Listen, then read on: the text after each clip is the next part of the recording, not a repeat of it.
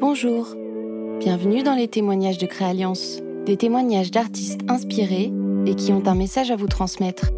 Aujourd'hui, c'est Jessica Faro qui répond à mes questions. Jessica est artiste, musicienne et écrivaine et elle est basée à Londres. What has impacted you the most recently?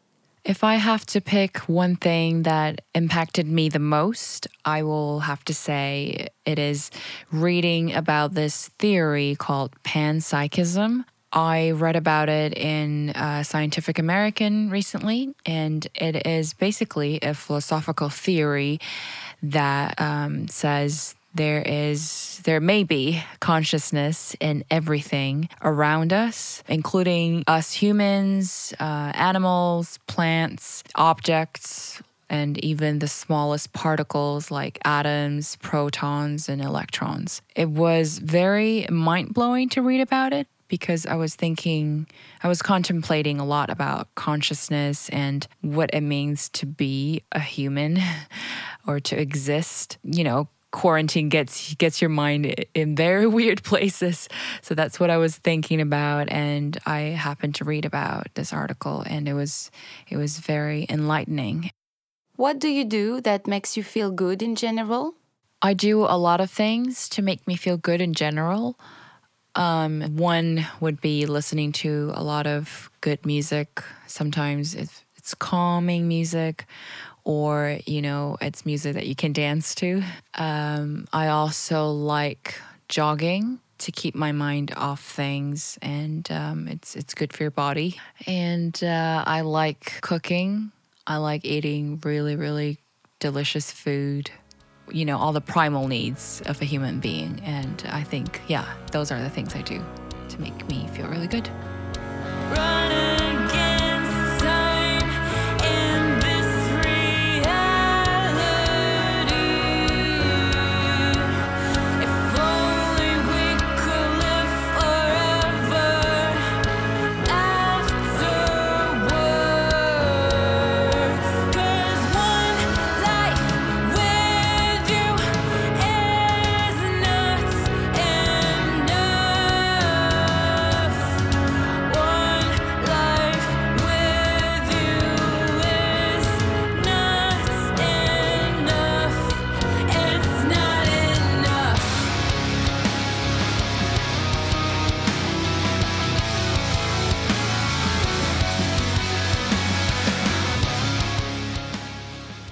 Which art form do you turn to when you are not doing well?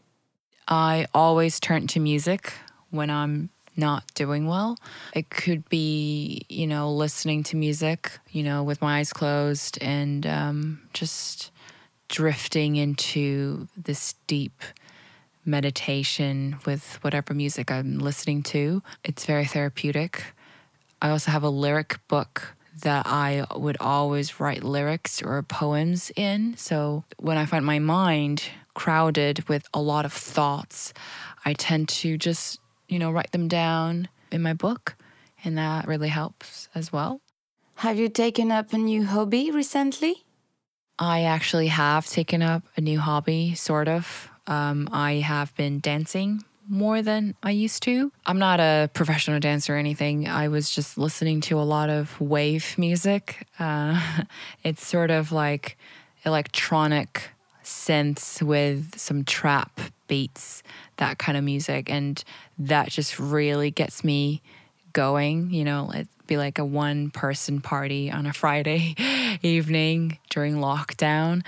I just find it freeing to move my body and um, also it's dancing to some of you know the best music out there.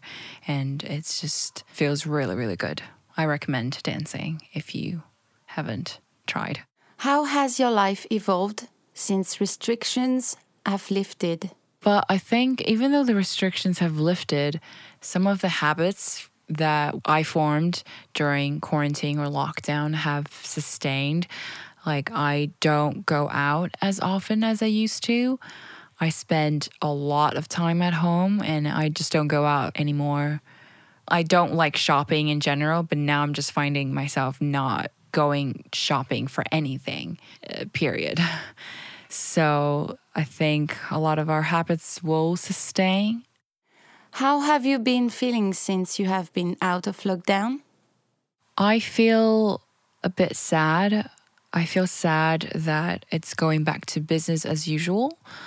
I feel sad that there are so many planes flying over me every day now. Um, I remember some, you know, during April, there were a couple of weeks where there was absolutely no plane um, in the sky whatsoever.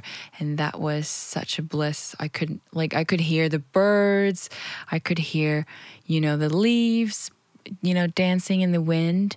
And now it's just a plane is flying over me every other minute.